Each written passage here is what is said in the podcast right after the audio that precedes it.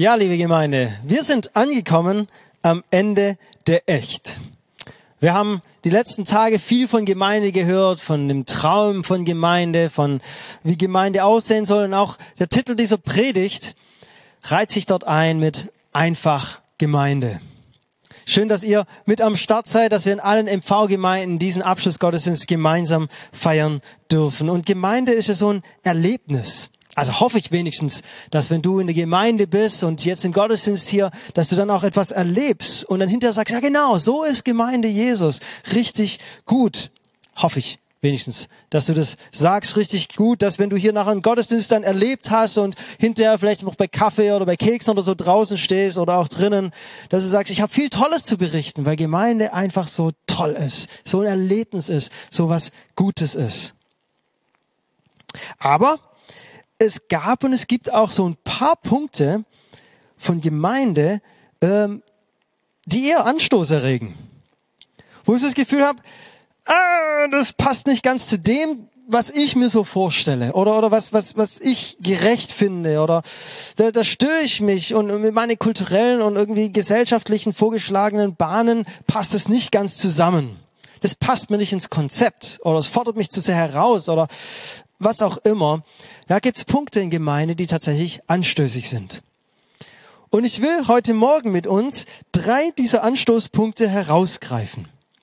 Und es sind so Punkte des Anstoßes, die, wenn man mal in die Bibel, in die Kirchengeschichte schaut, schon von der frühen Christenheit bis heute immer noch Anstoß erregen. Und da können wir natürlich denken, hey, nach 2000 Jahren Kirchengeschichte sollte man sie irgendwie mal langsam hingekriegt haben irgendwie dran gewöhnt haben und es irgendwie normal geworden sein. Aber auch wir merken, einfach Gemeinde sein ist gar nicht so einfach. Das kann auch manchmal ganz schön anstößig sein. Und deswegen jetzt drei Punkte des Anstoßes von Gemeinde. Und wichtig ist, die drei gehören zusammen. Die können nicht voneinander getrennt werden. Und wer nur eines davon lebt und die anderen irgendwie ignoriert, der, der gerät in eine Schieflage. Aber da kommen wir dann später noch drauf. So, Punkt eins des Anstoßes in der Gemeinde, bedingungslose Annahme. Bedingungslose Annahme. Jeder ist hier herzlich willkommen. Ein Satz, den wir wahrscheinlich unüberlegt alle irgendwie ohne Probleme unterschreiben würden. Der vielleicht sogar auf unserer Webseite steht. Also ich habe mal hier bei der CG Elmelingen geschaut, was so kommt, wenn man auf die Webseite geht. Das erste, was einem ins Auge fällt, willkommen. Und vielleicht ist es ja bei euch ganz genauso oder in eurem Gebäude steht es irgendwo. Oder ihr habt es vielleicht sogar in eurer Vision formuliert als Gemeinde. Bei uns ist jeder herzlich willkommen. Und es hat ja auch seine Gründe. Also, äh, wenn wir in der Bibel lesen, zum Beispiel 2. Petrus 3, dann, dann steht da auch ganz bewusst, Gott möchte nicht, dass irgendjemand verloren geht. Das mag Gott nicht. Gott will nicht, dass irgendjemand verloren geht. Nein, er möchte vielmehr, dass alle zu ihm umkehren. Alle sollen zu ihm umkehren. Alle sind willkommen. Alle sind angesprochen. Und wenn die Menschen eben nicht zu uns kommen, dann fahren wir als Missionare eben zu ihnen. Alle sind herzlich willkommen. Damit ist jeder Mann und jede Frau herzlich willkommen. Egal, ob du jung bist oder alt, Jugendlicher oder so kurz vorm Ableben. Es ist wirklich egal. Du bist herzlich willkommen. Wenn es also darum geht, irgendwie Multikulti oder, oder Diversität nicht einfach nur so zu akzeptieren, sondern zu fördern und sogar zu feiern, ja dann ist Gemeinde das absolute Paradebeispiel, das beste Vorbild. Gemeinde ist die größte Diversitätsfeier und Inklusionsveranstaltung, die es auf dieser Erde gibt. Ich habe mal nachgeschaut auf der Webseite von Aktion Mensch, was da so steht zur Inklusion. Und da steht, Inklusion bedeutet, dass jeder Mensch ganz natürlich dazugehört. Oder anders, Inklusion ist, wenn alle mitmachen dürfen. Egal wie du aussiehst, welche Sprache du sprichst oder ob du eine Behinderung hast. Ja, genau. Das ist Gemeinde. Alle sind eingeladen. Alle sind eingeladen. Da darf jeder dazukommen und jeder ist herzlich eingeladen. Wirklich alle? Ja, schon. Wirklich alle. Egal ob junge oder alte. Büroangestellte oder Verheiratete. Bienenzüchter oder Menschen mit Migrationshintergrund, Schwule oder Lesben, Großgrundbesitzer, Veganer, Buddhisten oder Atheisten. AfD-Wähler, Fußballliebhaber, Schwarze, Briefmarkensammler, Familien, sozial Schwache, Streitsüchtige, Obdachlose, Terroristen, Mercedes-Fahrer, Homophobe, Selbstständige, alte weiße Männer, Bahnticket 100-Haber, Neonazis, Impfbefürworter, Arbeitslose, Klimaschützer, Urdeutsche, Millionäre, Drogenabhängige, Satanisten, Otto-Normalverbraucher, Kunstschaffende, Ausländer, Queere, Fleischesser, Krankheitsgezeichnete, Zweifler, Kriminelle, Non-binäre Transgender, Besserwisser, Duschverweigerer, Australier und sogar, auch wenn es mir schwerfällt, KSC-Fans. Wir alle sind herzlich willkommen. Alle heißt tatsächlich alle. Und jetzt weiß ich nicht ganz, wie es dir so geht, wenn ich diese Liste da so vorlese von so Beispielmenschen, die hier alle willkommen sind. Ich kann mir gut vorstellen, dass du dann an einer oder anderen Stelle vielleicht doch auch gezuckt hast. Sind die wirklich willkommen hier?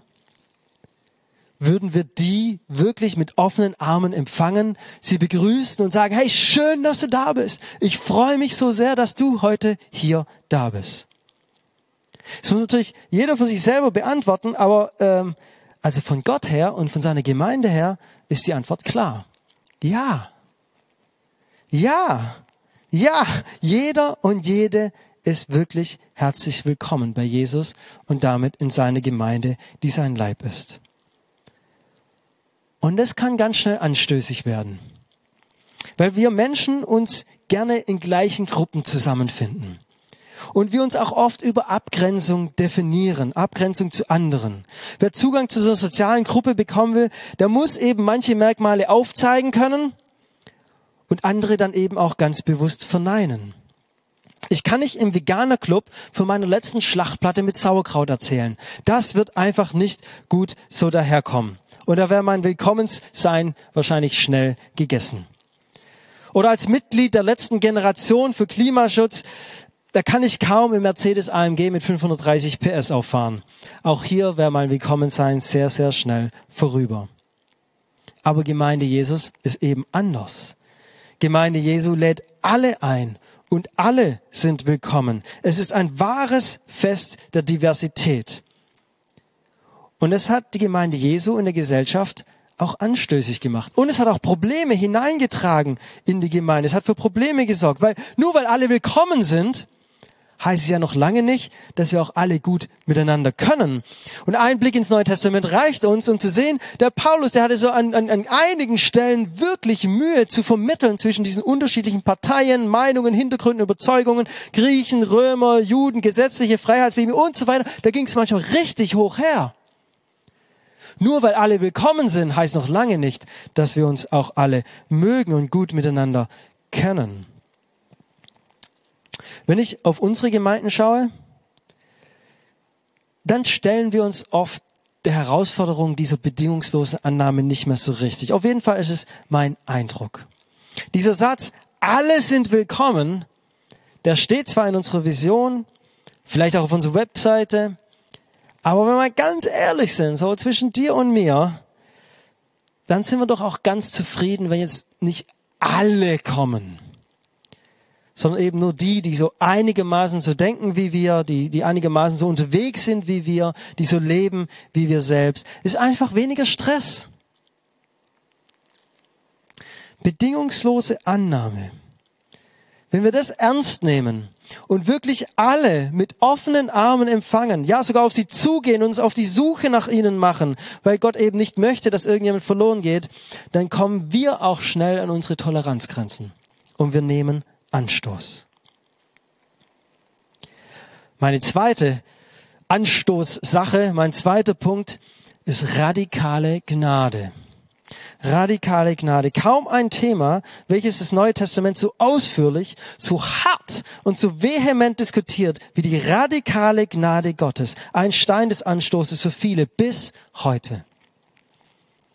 Ich kann mich daran erinnern, als ich als junger Erwachsener in Gottesdiensten war und da war so eine junge Frau, von der ich ganz genau wusste, dass die jetzt nicht unbedingt so den mega heiligen Lebensstil hatte. Also aus meiner Sicht war einfach auch viel Unheiliges in ihrem Leben. Und gleichzeitig hat diese Frau gefühlt in jedem Gottesdienst irgendwie so eine übernatürliche Berührung mit dem Heiligen Geist erlebt und uns sichtbar berührt worden vom Heiligen Geist. Und ich kann mich noch dran erinnern, also ich war in meiner christlichen Karriere irgendwie beim Jugendleiter angekommen. Ich habe mehr oder weniger immer versucht, irgendwie mit Gott unterwegs zu sein und, und, und das zu tun, was er von mir will. Und, und ich hätte mir so sehr auch so eine übernatürliche Berührung mit dem Heiligen Geist gewünscht. Aber hatte sie so eben nie erlebt. Und das ist unfair. Komplett unfair. Ich kann mich so gut in diesen Bruder des verlorenen Sohns hineinversetzen. Ihr kennt die Geschichte wahrscheinlich. Dieser verlorene Sohn, der, der sein Erbe erlangt und, und, und dann einfach alles ausgibt, alles verprasst und dann irgendwann mit Schweinegeruch und so weiter zurück nach Hause kommt. Und dann ist da dieser große Bruder. Und ich kann mir vorstellen, dass er sich natürlich auch gefreut hat, dass sein verlorener Bruder hier zurückkommt. Dass ich keine Angst mehr haben muss, lebt er noch oder nicht. Und, und klar, man freut sich, aber muss es gleich das Mastkalb sein? Es hätte doch auch irgendwie eine gebratene Gans getan. Ist unfair. Komplett unfair.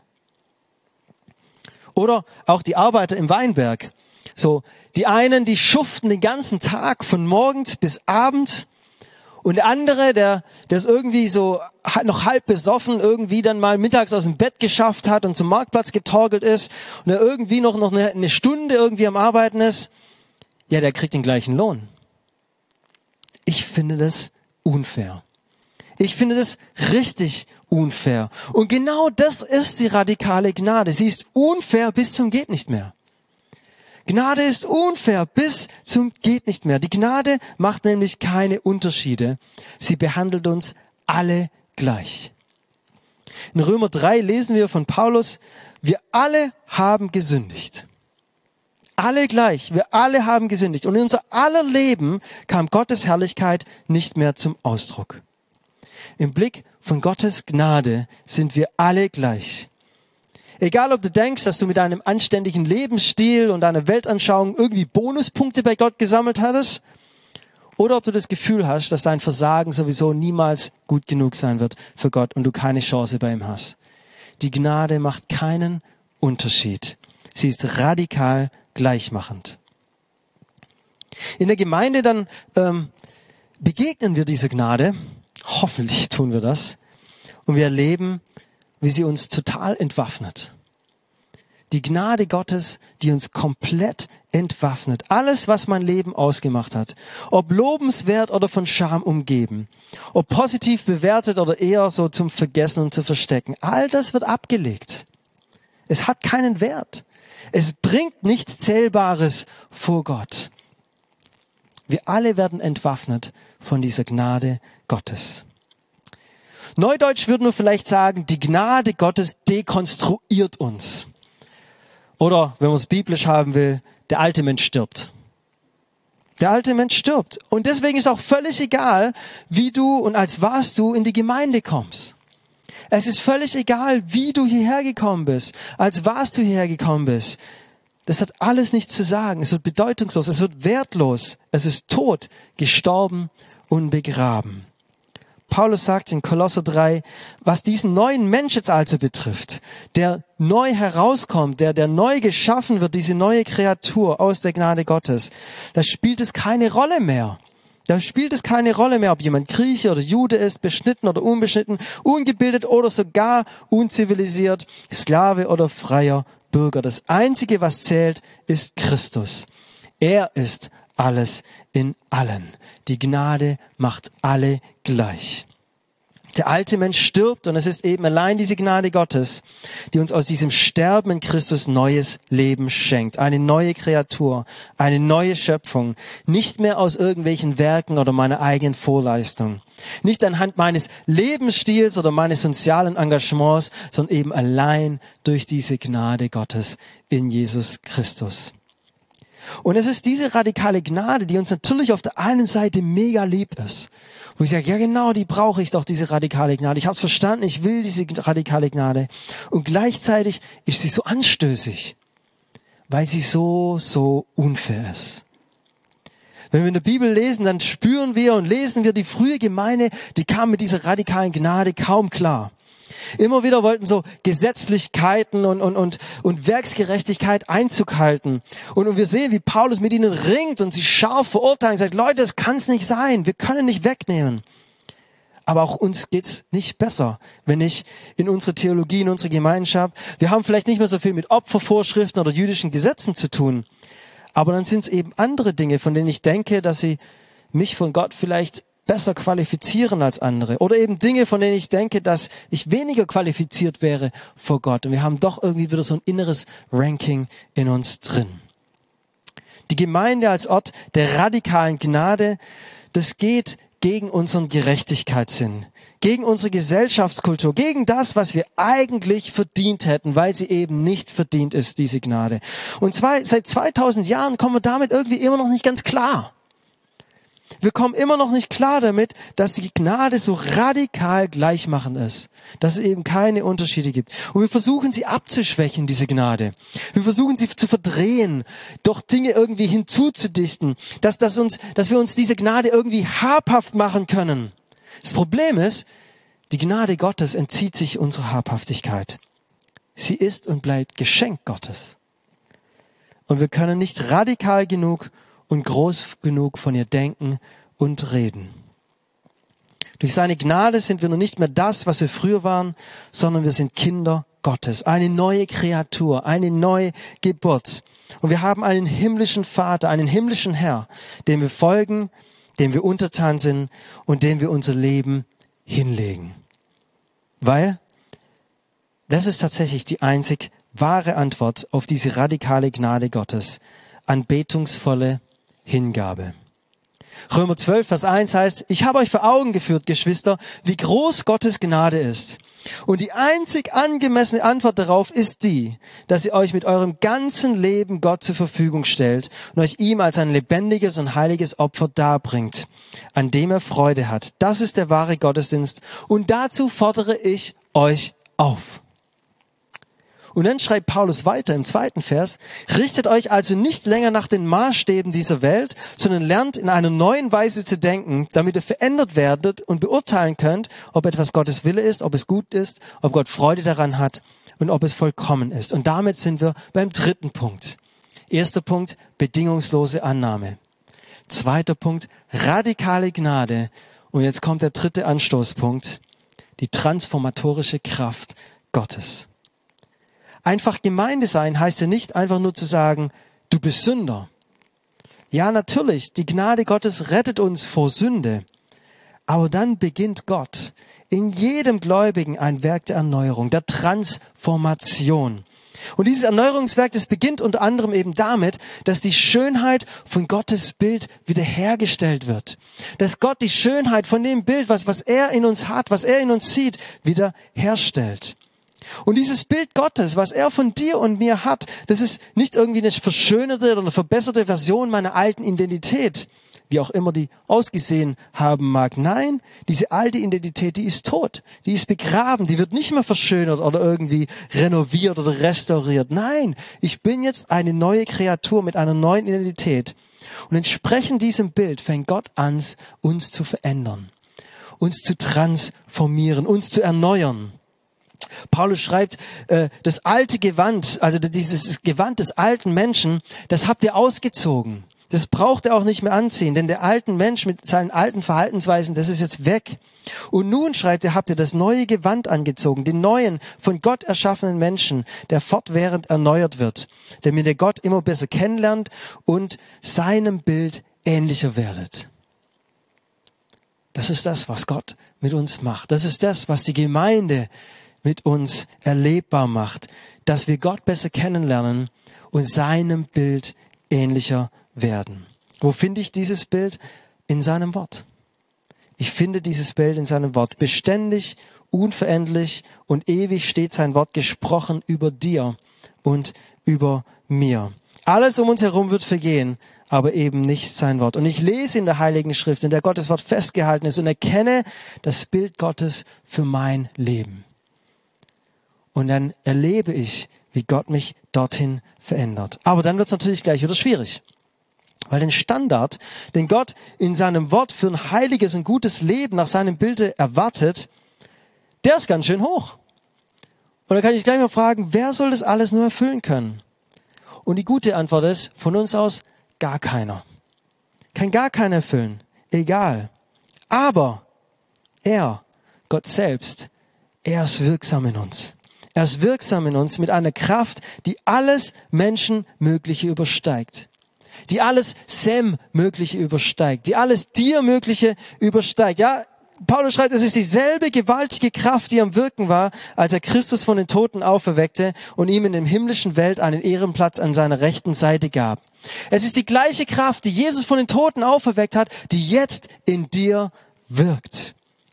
Wenn also diese Kraft Gottes, sein Heiliger Geist, ausreicht, um Jesus, der alle Sünden der ganzen Welt getragen hat, wieder aufzuerwecken von den Toten und ihm sogar einen Ehrenplatz in der himmlischen Welt zu geben, dann würde ich einfach mal annehmen, dass diese Kraft auch ausreicht, dass ich Stück für Stück in das Bild Gottes hineinwachse, was er für mein Leben hat.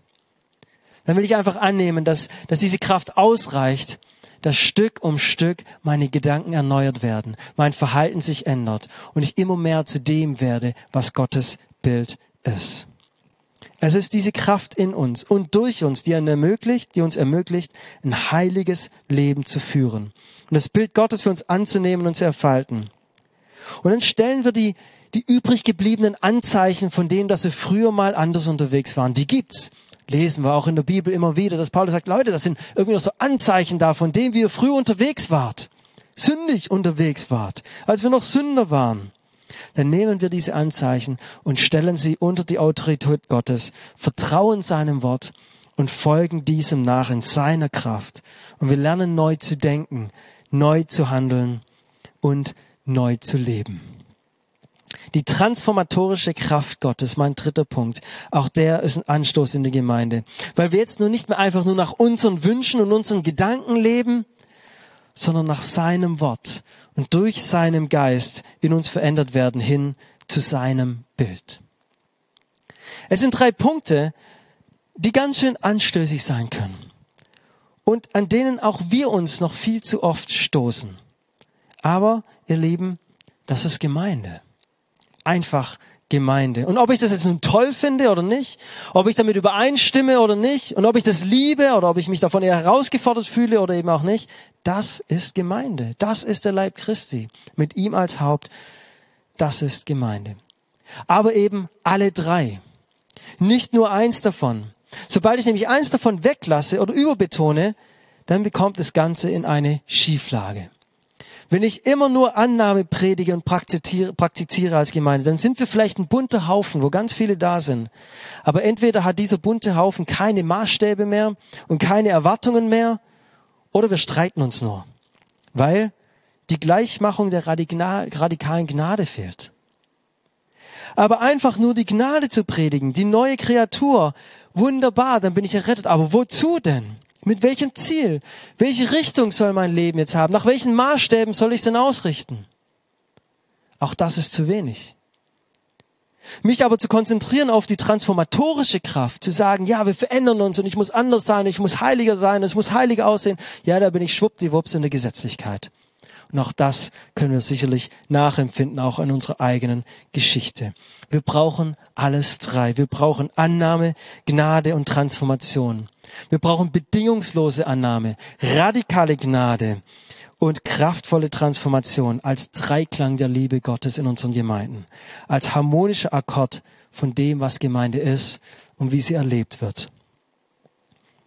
Wisst ihr, was ich mir wünsche für deine Gemeinde, für unsere Gemeinden hier im MV? Dann ist es genau das dann ist es genau das, dass wenn Menschen zu uns kommen, egal wo sie herkommen, egal wie sie aussehen, egal wie sie riechen, was für Vorstellungen sie haben, was für Vergangenheit sie haben, dass sie sagen, hier bin ich willkommen. Hier haben Leute gesagt, schön, dass du da bist, ich freue mich, dass du da bist und hier wurde mir Raum gemacht, um zu kommen. Und dann wünsche ich mir, dass diese Menschen eine Berührung dieser radikalen Gnade erleben, wo sie spüren, dass alles, was sie bisher waren, sowieso nichts wird und sterben, um neues Leben in seiner Gnade zu empfangen. Und dann erfahren zu dürfen, was es heißt, diese alten Kleider des alten Menschen auszuziehen und die neuen Kleider Gottes anzuziehen. dass mein Leben eine neue Richtung, eine neue Vision bekommt, dass ich mich nun unterordne unter diesen König aller Könige und ihm nachfolge und darin meinen wahren Lebenssinn tatsächlich entdecke und entfalte. Das würde ich mir wünschen für euch. Das wir mir wünschen für jede Gemeinde bei uns im MV und darüber hinaus. Aber bevor wir jetzt über Gemeinde reden, will ich noch kurz zu dir persönlich reden. Wie ist denn das bei dir heute? An was nimmst du denn Anstoß heute? Was fällt dir denn schwer für dich selber zu akzeptieren? Ich will dir noch eine Einladung zusprechen, jetzt am Ende dieser Predigt. Und ich will dir sagen, du bist bei Gott angenommen. Du bist bei Gott bedingungslos angenommen, komplett uneingeschränkt, egal wer du bist. Egal was du getan hast oder nicht getan hast. Egal wie du heute Morgen hier in die Gemeinde reingeschneit bist, Gott nimmt dich an. Er freut sich über dich und er sagt, schön, dass du da bist. Herzlich willkommen. Und ich wünsche dir, dass du genau diese Erfahrung auch in der Gemeinde gemacht hast, in der du heute Morgen gekommen bist. Er ruft dich und er nimmt dich an. Und auch die Gemeinde ruft dich und sie nimmt dich an. Das zweite, was ich dir zusprechen will und wo ich dich einladen will, ist, Gottes Gnade ist für dich. Gottes Gnade ist für dich. Er schenkt dir neues Leben. Er schenkt dir neues Leben und ein altes Leben, deine alte Identität, die darfst du getrost an den Nagel hängen. Wird nicht mehr gebraucht. Wird nicht mehr gebraucht. Radikal gilt das für alle. Auch für dich. Egal, ob du dich dazu, zu dafür zu gut fühlst oder zu schlecht. Vor der Gnade Gottes sind wir alle gleich. Und diese Gnade gilt auch für dich. Gott will es dir schenken. Und dann das dritte, was ich dir zusprechen will und wo ich dich einladen will, ist, Gott lässt dich nicht so stehen. Er lässt dich nicht einfach so stehen und sagt, so jetzt schau, wie du weiterkommst, sondern er gibt dir seine Kraft. Er, er legt seinen Heiligen Geist in dich hinein und er verändert dich. Mehr und mehr verändert er dich hin zu dem Bild, was er für dich hat. Und ihr Lieben, es gibt kein besseres Bild für dein Leben. Es gibt kein besseres Ziel für dein Leben, sondern dort in diesem Bild von dem, was Gott für dich hat, dort ist die Lebensfülle. Und ich lade dich ein, dich auf diesen Weg zu machen. Nicht aus deiner eigenen Kraft, sondern aus der unglaublichen, unübertroffenen Kraft Gottes, die auch in dir am Leben ist. Lass mich beten. Jesus, ich danke dir, dass wir bei dir willkommen sind, dass du uns nicht zurückstellst, sondern dass du bedingungslos sagst, kommt her, alle. Und auch wir wollen heute vor dich kommen und sagen, danke, dass wir da sein dürfen. Danke, Jesus, für deine Gnade, die mich anspricht, die mir zeigt, dass ich sowieso nie gut genug sein kann, aber das auch überhaupt nicht wichtig ist, weil du gut genug für uns warst, weil du alles für uns getragen hast und wir rein und frei vor dir stehen dürfen. Danke, dass diese Gnade unfair ist, weil es tatsächlich auch unfair ist, dass ich diese Gnade erhalten habe. Danke für dieses Geschenk. Und ich bete noch für alle, die wir heute Morgen hier zusammensitzen. Und ich bete, dass du uns immer wieder neu mit auf diesen Weg nimmst der Transformation. Dass du wieder uns neu dieses Bild zeigst aus deinem Wort, wer wir in dir eigentlich sind. Und dass wir dann mutig glauben, an die Kraft Gottes in unserem Leben uns auf diesen Weg machen, dieses Bild neu zu erobern, dieses Bild neu einzunehmen und zu entfalten. Und dazu gib uns deinen Segen und deine Kraft, deinen Mut und deine Freude. Amen.